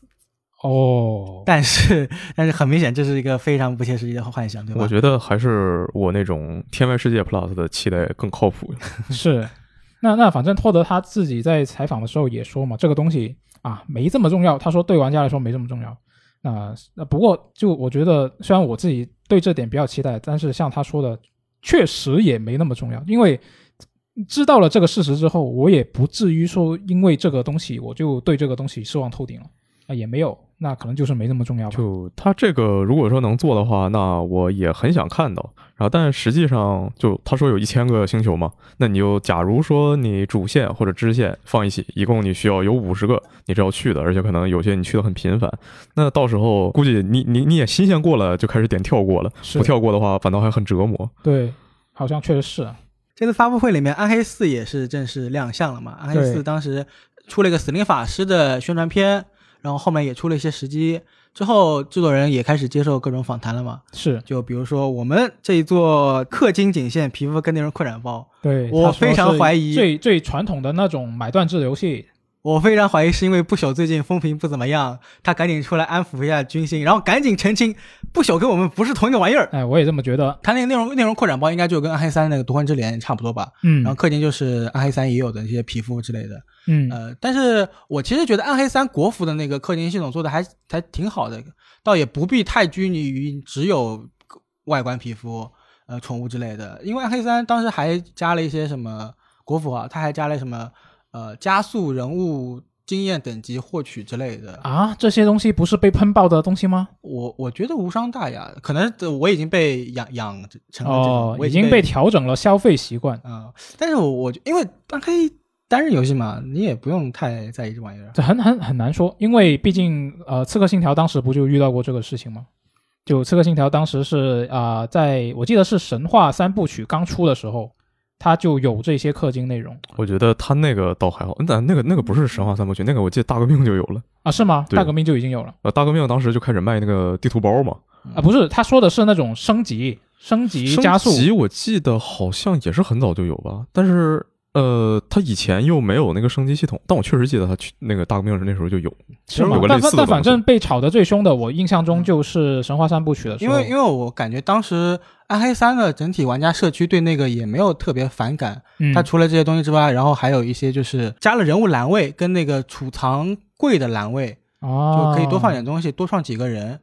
呃，而且它是通过白金币，白金币你游戏里面其实也可以获取，只不过获取速度确实慢了一点，那就是嗯很传统的国产那种游戏的味味道，对吧？啊，那不确定，我是个人是感觉应该有很多玩家不喜欢这种，哦，这样是吗对？在国外在当时可能是被喷爆了，但我觉得国内接受度稍微高一点吧。嗯，不知道啊，在听我们节目的朋友，你对这个有什么看法？可以在评论区告诉我们啊。然后暗黑四他那个总监其实也说了一件事情，就是他嗯说这次的新的传奇系统将会改变本作面貌。传奇物品的系统呃是吧？嗯啊、对，但是我觉得也，这不就是暗黑三那个赫拉迪姆饱和，就重新以不同的方式重新说了一遍嘛，就是可以萃取。对，就把那些有用的词条拿出来。呃，对我感觉没有什么太多变化。 呃，然后还有的就是他说这次的巅峰系统会有大变化，这次巅峰系统确实是大变化了。哦，有怎么不个呃变 i 化？三它之前它以前就是呃分成四个四个类别吧，攻击、防御什么，其实就是一些加一些属性加成，比如说加攻速、加血量、加加一些属性点，嗯，嗯，力量之类的，加减冷冷却速，加冷却速度，减冷却速度，减减冷却时 减冷却 速度。啊，加冷却速度，减冷却时间。哦，就这样啊，我们容易绕回 来了。反正就是这些呃增益嘛，相当于 buff。嗯但是他这次的天赋数，我暂时找不到别的比方啊。就是我嗯第一时间看到这个天赋数，想到呃，对，巅峰点数，想到的是那个 FF 十的走盘子系统。哦，就我我这边也贴了个图，其实就是我图里面展示的这个东西，就是呃 你你。这个图人家又看不到，就是我们的听我众来又描看述不一到下。嘛，就是、啊，你描述一下当。你走在居居中的时候，你就是你以这个圆心为起点，嗯你，可以往六个方向，不止六个方向，就往各个方向很多个方向啊辐射展开，你去点它的技能点数，哦，然后呃，这个技能盘里面，嗯它，相当于就四面八方展开，相当于成形成了一个盘嘛。是，就这个盘里面有不同的技能点，然后呃分那个普通稀有点跟以前的巅峰点数一样，嗯然后稀有一点的巅峰点就是像他们称为魔法魔法巅峰面板，魔法巅峰面板。呃，相当于能给一些稍微稀有一点的那个呃增益吧，比如说加百分之十的火抗。哦，但然后呃，厉害的就来了，就是当你点到某一个他说的稀有点啊，嗯，就是稀有的什么一个特殊的节点是吧？巅峰面板的时候，就会呃跟你的 build 会相组成关系了，它会影响到你的哦 build 了。嗯，呃，然后就比如说它会增加呃怒气获取值呀，或者说是加一些一些那个最大怒气上限之类的。就是它里面有一些设计是可你可以用它来围绕它来做 build 的。嗯，因为呃暗黑三里面它的巅峰点数其实是没有上限的，嗯，你我记得当初有人就是还上过新闻，就是一周之内就上了一万巅峰点数之类的，巴拉巴拉的。 这么厉害。嗯，但这次应该是只有上限一百级了。嗯，这是有上限的，嗯，然后我不确定是不是一百级，应该是一百级，是没一错百的级，话。是一百级。嗯，然后就是你得就相当于一个技能加点嘛，你得慎重考虑自己的走盘。嗯，嗯，然后还最后面还有一个叫做传奇的巅峰面板，呃，它你点了之后就相当于更大的更大的影响你的 build 嘛。嗯就比如说减少你的那个怒气值消耗，增加你的伤害之类的，嗯呃，增加的幅度太大，以至于确实能影响你的 build。就你嗯可以围绕这，你就你就直奔这个点，就走盘子，你就朝这个方向走，嗯，走到之后，那你的这个 build 就形成了。啊对吧嗯，然后当你走到边界的时候，边界，呃，它会有就走完这这条路线了，嗯，它会给你新开一个盘子，它新开一个，就是可以继续点下去的意思吗？呃，对，然后再你从那个新的盘子里面继续重新点，哦，如果你有多的那个巅峰点数的话。嗯，啊，总体而言就是影响还蛮大的吧，就今年巅峰技能。是，然后我们来看一下，就也呃也是在这个微软发布会上公布的游戏，不过这些新情报都是后续公布的，对就是这个《卧龙苍天陨落》的呃关于它的事情，啊，这个苍天陨落是一个新的呃官方中文名，对官它在方译名 B 站的昨天晚上吧的发布会上，呃前天晚上，呃，周周三、周四、周三、周三，嗯，他正式公宣布了一些非常重要的情报。对，是就比如说它会支持中文配音，哎，这个太好了。嗯、对对，呃，不，其实还不太确定它这个中文配音到时候做的什么样，但反正这个也就真的是只能等，这个猜都没地方猜的，对啊，然他后应就应该不会像《真三国无双八》那样，因寸为步不让，他不会寸步有不让太多需 寸步要不，让，他不会有太多需要复读的地方，对吧？呃啊，，除了战斗的时候，不好说啊，对对对，除了战斗的时上，候可能也是要就喊对它喊一下，对应该他不可会有能连那那个主角连台词都没有，就是战斗的时候他连台词都没有，嗯，种，他就嗯嗯，他就只会嗯碰啊，哈对那那就还好嘛，跟以前那个人王一样嘛。对吧？也可以那啊，其他的那些剧情配音应该还是能保持水准，毕竟就《真三国无双八》的剧情配音就也还行吧。嗯，呃，然后它这次关于系统的情报呢，就是弱化了它刷刷刷的系统，然后比较其他像什么主角能跳了呀什么的。接下来就一个个详细来看吧。他说他这次的节奏介于忍龙和人王之间，那哦说一个可能不是很恰当的比方，就是类似于只狼那样，哦呃，，就呃，在忍者组游戏下面提只狼就可能会被喷，很微 妙。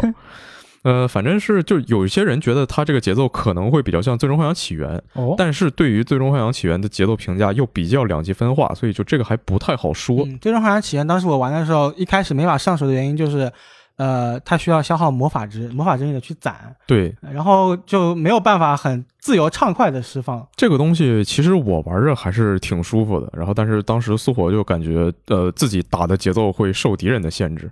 嗯，对。然后但是呃，上手了之后就习惯了，就还好。嗯就还好。就是需要一些习惯的时间。嗯呃，就算在习惯之后，也依然有些人觉得他玩起来自己掌握不了主动权，嗯，就不喜欢嘛。对，不还是要看人的。嗯然后他这个这次说，敌人在击败玩家后，他的士气也会增强。这个也不知道要怎么做，怎么才能做的就是让战斗又有压迫力，然后又不至于玩家越死越难呢？嗯，可能说他这个击败并不是就真正的击杀玩家，只是一个趋势。呃，就像这次如果他可能更强调整体战场感的话，就会这样做嘛。嗯敌人来羞辱玩家，哎，这是我击败你的第叉叉次，哎，对，你怎么这么菜啊？呃，就是那个什么一败涂那地。那游戏叫什么来中着土？世界啊，对对，中土世界。那个仇敌系统是吧？然后这次他说主角可以跳了，能垂直探索。然后那这样的话，就希望他地图能好好做嘛，因为说实话，以前那个人王地图，呃，包括那个最终幻想起源的地图做的都不怎么地。嗯，然后也希望到时候能有各种空中派生。不过它既然是人的组的游戏，我觉得这方面应该是没有问题的，想想就是刺激。呃，我们在宣传片里最开始能看到对面那个拿大锤的人一锤子抡过来，然后主角一个翻身跳过去躲开了嘛。嗯，那这个当时觉得可能就是一个呈现方式，不过后来说，那它确实能跳了，那可能是一个游戏机制。那这样的话，在宣传片里展现出来的主角，呃，连续跳起来踩了几个敌人的头，然后去攻击其他敌人，这个可能也是在游戏中确实能做到的。这么酷好像他在某个采访里也提到这一点。那如果是玩过忍龙的玩家，就非常熟悉这个动作了，嗯就踩头，然后呃踩出他硬直，然后你追击什么的。嗯，然后他说这次会简化装备系统，就是你不需要像人王那样疯狂的刷了，也不是所有敌人都会掉落装备，那可能是打败一些特定的强敌，然后会掉落特定的武器，这个就就挺好的。因为，但是他也没说说你拿到一个装备就能一直玩到通关，那估计多多少少还是有一点吧。呃，因为呃，只不过就是不那么重要了嘛。但是就不知道那些比较呃着重于刷来就是压级通关的人会呃这次会不会玩起来比较困难。然后就是刚才苏波说到那个一败涂地嘛，这次他一败涂地这个词取的是本意，就说你打输了，你那内脏啊就花花绿绿涂了满地都是，开了个染房，就一看这就不是一个熟悉中文的人选的词。然后关于设定的方面呢，他说这次剧情呃虽然叫卧龙嘛，但是嗯和诸葛亮并没有关系，它只是这个三国时代初期。就其实它严格来说，它也并不是三国时代的初期， 那就。他没说详细做到哪儿，可能我觉得最多是做到官渡吧，嗯因为他说主角是一个没有势力的人，那这样做到势各个势力还没有明确划分，就我觉得还还好哎，但是他主角不是一个普通的小兵吗？啊。对啊，小兵怎么会没有势力呢？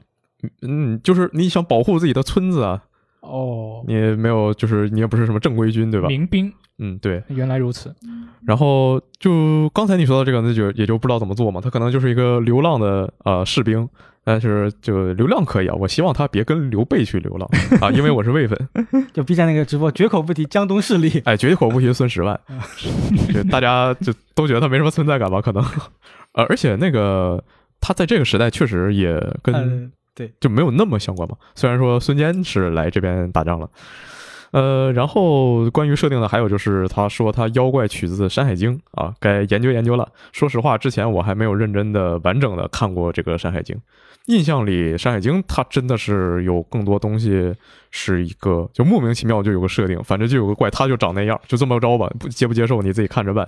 日本是不是有很多妖怪其实是从《山海经》那边流传过去的？嗯，对，所以说，呃，很多日本妖怪中国原型，说不定在这次里能找到嘛，然后到时候就可以哦来一个经典的跨书论武，比 如说就是人王里就有那个呃九尾狐嘛，嗯，然后那这个这个东西它明确是山野经里也有的，那这样的话，这个就可以比划比划，那比如说到时候啊，盲猜貂蝉身上的就是那个呃，人王不有一直有守护灵嘛？是然后这次三国人王这个貂蝉身上也带着一个九尾，那时候可以只跟之前那边那个定夫人那个比一下啊，你们都是九尾，碰一碰谁的战力更强，拿他们当成一个测量单位，然后就能比出这游戏里的每个角色啊谁更厉害。牛逼啊！那接下来说另外一个我稍微有些关注的游戏吧，嗯，就是《刺客信条：英灵殿》呢，它会在今年夏季推出一个肉鸽模式，然哦后在今年年底会追加艾沃尔的真正结局。嗯呃，除此之外呢，就是它的这个发现之旅啊，那个呃科教模式已经在主机上单独推出了。嗯，呃，其实我最开始说这个内容呢，是想把它和《龙之信条》放在一起的，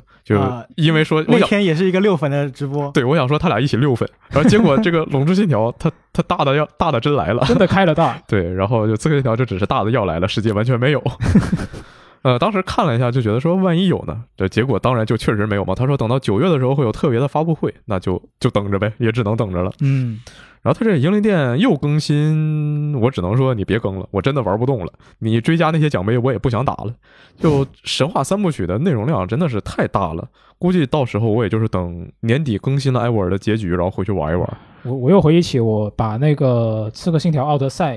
给清掉的那个过程，真的是原本我还是按想按照我原来的那种游戏习惯，就是把所有内容我都要体验完什么的，你然当后时最不是后嗯最后再再打那个结局嘛，但实在是玩不动，然后我最感后觉还是草草的把那个结局给打嗯你当完。时还跟我说，我的目标是每天完成一个任务，没错，每天清一个问号啊，然后我就啊实在坚持不下去。我记得当时起源的时候是，呃，每天好像是半夜两，呃，不对，三点还是四点起来，然后玩儿。啊，为什么要这个时时间起来？你你因为当时是快快高考还是怎么回事的，反正就家里不让玩游戏，然后就这半夜起来小玩孩儿子。听了不要学啊。等等玩到五点还是就应该就五点多五点半的时候吧，然后再偷偷摸摸把这个机器电视都关了，然后再回去假装睡觉。嗯，就这样呢，是在呃两个星期之内，然后白金了。这么厉害？还是怎么样的，反正回不到那个时候了。嗯呃，这次他这个发布会除了说这个更新的内容呢，再就是他讲了一下他那些周边产品，就像什么漫画呀、动画呀什么的。嗯那这次重点就还是在讲漫画，这个其实和大陆没什么关系的，啊我就提一嘴，他这个让我很不爽，就凭什么一个韩国的网漫？然后画了一个亚洲脸的爱德华，他能接着四代成为系列正史，他何德何能？他配吗？纳尼就是它是一个非常正统的一个官方的故事，对，就是之前按育碧的说法，他会就是民间呃让你们创作嘛，就随便创作，嗯包括你像我们国内能看到的，像之前出了实体书的那个呃长刺客信安条望对长安望长安望那本儿其实我觉得写挺烂的，然后还有那个呃大明风云。然后《大明风云》续作那个《大漠风云》，还有他的漫画那个《王朝》，就这些都，嗯、就是说你你先坐着，然后你要是真做得好，我就把你收编进正史。那我不知道为什么他这个网漫一看就是那种比较劣质的，然后直接就是个正史。啊，说起那个脸，我又呃想起了一个之前我们漏掉的东西，就是卡普空发布会里面还有一个呃生化四的情报，就是那个里昂终于露脸了，嗯，里昂露脸了，这次确实还挺帅的，呃，然后我应该看很多人看觉得说没有以前帅，真的吗？呃我我觉得还挺帅的，脸模，因为呃我对比的是呃生化二重置的脸模《神话二》的那个有点太青涩了。 我觉得，改了很多，嗯然后更加坚毅了，然后眼神感觉更加深邃了，我觉得挺好看的。嗯，我也我也其实当也然，觉得四挺好代看的。可能会有那种玩家情怀在，然后觉得，嗯、嗯没有那个下巴会更好， 呃，对，对吧？总而言之，就是这个情报。呃嗯，卡普空也没有说更多的消息。来，九九继续，呃，没有好了，是嗯吗？其实也就剩一句了，就是说之前那个呃有一个四代叫《觉醒》还是叫什么的漫画，是就是日本画的嘛，嗯然后就一个非常日式的把四代的故事讲了一遍。那那个东西它不但它都不是正史的，那恨不得都成黑历史了。嗯然后呢，我不知道为什么这次韩国这个网漫它可以算正史，那就这样。嗯，啊，那最后我们来看一下读编往来环节啊。这一周呢，我们是放出了一期聊番剧的电台。那这位叫做 Chaos 阿阿查的朋友呢，他就说啊，六爷在节目里面提到说，啊日剧有很多特殊职业的剧，然后来介绍这个职业。啊，但是这位这位朋友呢，他就是觉得说，大家不能想当然的认为这看了这些剧就能完全了解这个职业，因为他觉得这些剧大多数最终都是会往推理和恋爱上去靠的。比如说啊、呃六爷说的那个《教育女孩》，其实本质还是推理。然后非自然死亡明面上说是法医，其实本质本质上还是推理。所以啊、我在节目里面提到那个夜夜间医生被说观观众说不好看呢，其实并不是说他牵扯到恋爱啊，原因归根到底其实还是那个剧情没写好，不不能让这个观众产生兴趣或者是共鸣。啊，我觉得他这个说法也挺有道理的。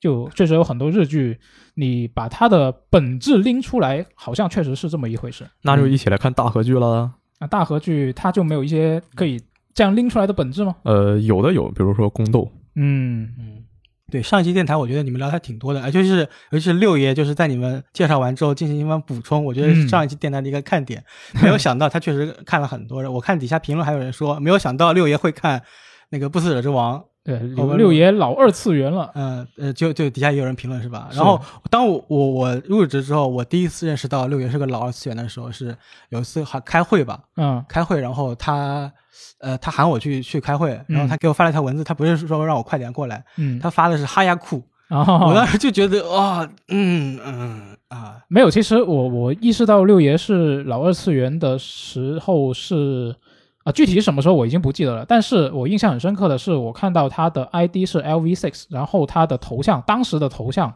是炮姐的剪影。啊，当然我，他他的那个本身的那个 ID 六段音素这个 ID 肯定是更早之前就已经嗯定下来了。那那反正就是啊、有很多地方其实是能够看出来六爷是老二次元我我当时认识六爷的时候，他应该已经换头像了，所以我 LV Six 一直没有反应过来，啊。哎后面有人跟我解释了，我才知道的。嗯，那看下一条评论吧，我们。在上一周的一周新闻评论呢，我们聊了一些夏日游戏节的相关情报。啊、还有索尼发布会的一些相关的信息。呃，对，然后这位叫做 KJSY T E R 的朋友就呃留言说，或许是我看的动漫有限，以赛博朋克背景的动漫出的神作太多了，就比如说《宫壳》《阿基拉》《壳中少女》《冲梦》，但班级社的这一部单看预告片真的感觉不太行。啊，他说的是二零七七的那个动画是吧？呃，对，嗯呃，确实是有点太太阳光明媚了一点感觉吧，就没有、嗯没有啊没有赛博朋克这四个字带给人的那种固有印象。可能是吧。以及在这个星期的单独的 Xbox 发布会新闻评论里面，这位叫黑修士勇者的用户他说，三国故事讲了太多遍，这次以小人物的视角去经历大时代传奇，加上魔改背景，应该能弄出一些新意来。现在满脑子想法就是试玩版搞快一点。啊，其实他这里提到这个小人物的视角，我倒是觉得说，因为毕竟当我们玩家操控到这个角色的时候，他在一直变强的这个路上，他可能就已经不是小人物了。就他，当然他可能会是一个很多那些知名武将，就说起这个人都不认识，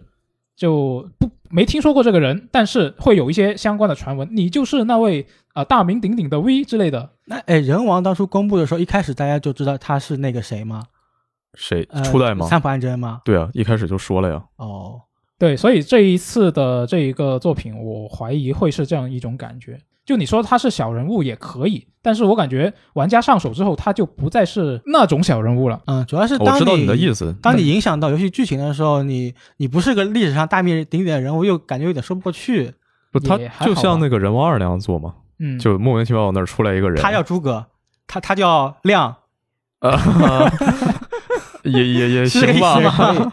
也行吧。但当时诸葛亮五岁还是三岁来着？那才就相当于你在重塑这个历史嘛，呃也不是重塑，你在参与到这个历史当中，你在创造这个历史嘛。嗯，我觉得也是可以的。那到时候看一下。嗯然后下周啊，下周我们能玩到什么游戏呢？六月二十三号啊，这个游戏应该苏活你比较关心是吧？ 呃，对我应该会买。 AI 梦境档案的续作啊，《涅槃照石》啊，有没有念错？好像没有。然后它的 PC 版会在六月二十五号才上线。嗯，打月的这部新作，之前法米通评分已呃评价已经出来了嘛？嗯，呃，应该是三十四分，然后评价就是可能呃更加跳脱一点的剧情，但总体还是比较好评的。嗯其实我上一座它呃玩到呃后期的时候，就有一点感觉，就是前面几个梦境，它还是跟它的包括解谜部分，还是跟它的剧情会有关系的。哦但后面几个梦境的解谜就开始有点就是跟剧情关联性不大了。哦，他可这能是想不出来怎么关联了，就就主要以这个考虑到游戏性，呃，对，就是另外做了一个不一样的。其实我本来希望它续作能把那个时间限制给去掉的，时间限制我觉得挺烦的，但应该没有去掉。嗯，然后六月二十四号有这个《火纹无双》《风花雪月》。对，这个试玩版之前我们也玩了一会儿，呃，可能在试玩版出来之前，大家对它还是比较担心的。嗯就最主要担心一点就是 NTR 部分，对吧？嗯啊，然后就是相当于那个新主角夺舍贝老师的地位。但是这次，呃，试玩版出来之后，反而大家好像稍微安心了一点。啊，为什就么？觉得好像贝老师应该也会参与到剧情中占主要哦，大的地位，然后好像可能也许八成又是一个猜想啊，嗯，就是大家因为试玩版出了嘛，嗯就大家会拆包，啊哦，拆包就拆出来一些嗯可能比较重要的东西。啊，会剧透是吧？对，顺便说那个卡普空那个试玩版，呃，就怪物猎人是个试玩版，嗯它也也上线了嘛，因为毕竟上了，然后也也被人拆包，嗯因为这次卡普空它特别坏，它明明说了会有曙光有这么多东西，结果它不放出来，就包括那个太刀的神威居合，嗯呃，大家特别期待，结果它不给你用，还还最后许多 PC 上的玩家还得就是你通过 CE 修改去把它调出来自己用， 嗯嗯，还有这次《火纹无双》的试玩版，它真的展现出了很多跟《火纹风花雪月很》就是契合的很好，把一些本体中的系统呀、元素啊融入进来了。嗯，而且它剧情我感觉推进的特别特别快，就哦原原作可能是就很后面的剧情吧，就是然后让你在序章里面快速的就过了嗯，啊、就相当于不要让你再重复体验以前体验过的剧情嘛，原来如而且此。也有一些变化，比如说以前救不出来的人现在救出来了，嗯感觉会是一个可能 happy ending 这样的感觉吧。嗯，嗯你那刚下才周要是不提，我都忘了这个游戏我下载了试玩版还没玩儿。那就玩，马上玩一下啊！不过对下周就马上能玩到正式版了，期待一下嗯。先看看试玩版吧，因为我虽然很想玩《火纹无双》，但我我不太想在 NS 上玩无双，哦，就看一下它表现再决定。嗯，然后下一周除了这两个新游戏之外呢，还有一些老游戏要分别加入到订阅服务里面的。首先是这个《全战三国》啊，将会在六月二十一号加入到这个 PC Game Pass。然后《FIFA 二二》呢，会在六月二十三号加入到 EA Play。那加入到 EA Play 就意味着这个 XGP 玩家也能玩得到了，嗯，全战三国这个应该是本体没有 DLC 的。应该是。嗯嗯我记得当时还就是就这游戏刚发售的时候，我还在学校嘛。当时的辅导员就每次我去办公室干活的时候，然后我就在那儿呃普通的干活，然后就听他那边打开了《全战三国》。 他就在那边玩是吗？对，对对，他加这次进入那个 PGP，嗯，我感觉可能也意味着《全战三国二》快来了吧？哦，就真的之吗之前不是说过，就官宣过了《全战三国二》嘛？嗯，但然后这次上个 PGP，然后宣传一下，我觉得是有可能的。那难道不是应该等它公布了有点确切消息了再进 PGP 吗？对啊，我也这么觉得。啊、倒也是，可能是我想多了。那就看一下吧。那这期我们聊了很还挺多内容的啊，呃，一开头聊了很多这个《最终幻想》系列啊，然后后面后面又聊了很多各种各样发布会的一些相关的后续这。周发布会其实真的还是呃挺多的，尽管没有像以前 E 三那么赶，但对是隔一天熬一次夜也挺累的。是啊，那下一周我猜应该可能就没那么多了。下周好像有个 Focus 的发布会，到时啊候应对对该对会有呃，《瘟疫传说呃安魂曲，》是对，的发售日嗯，他他说说还有他一说到时候段公布特呃独特的实际演示。哦，那就下周可以期待一下这个。那我们就下期节目再见，拜拜。拜拜。拜拜。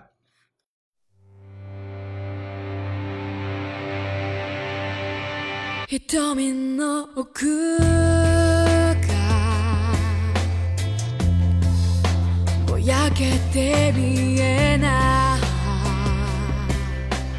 い心の底の気持ちはあるの世界を全てを手にしたとしてもそれがあなたの幸せなの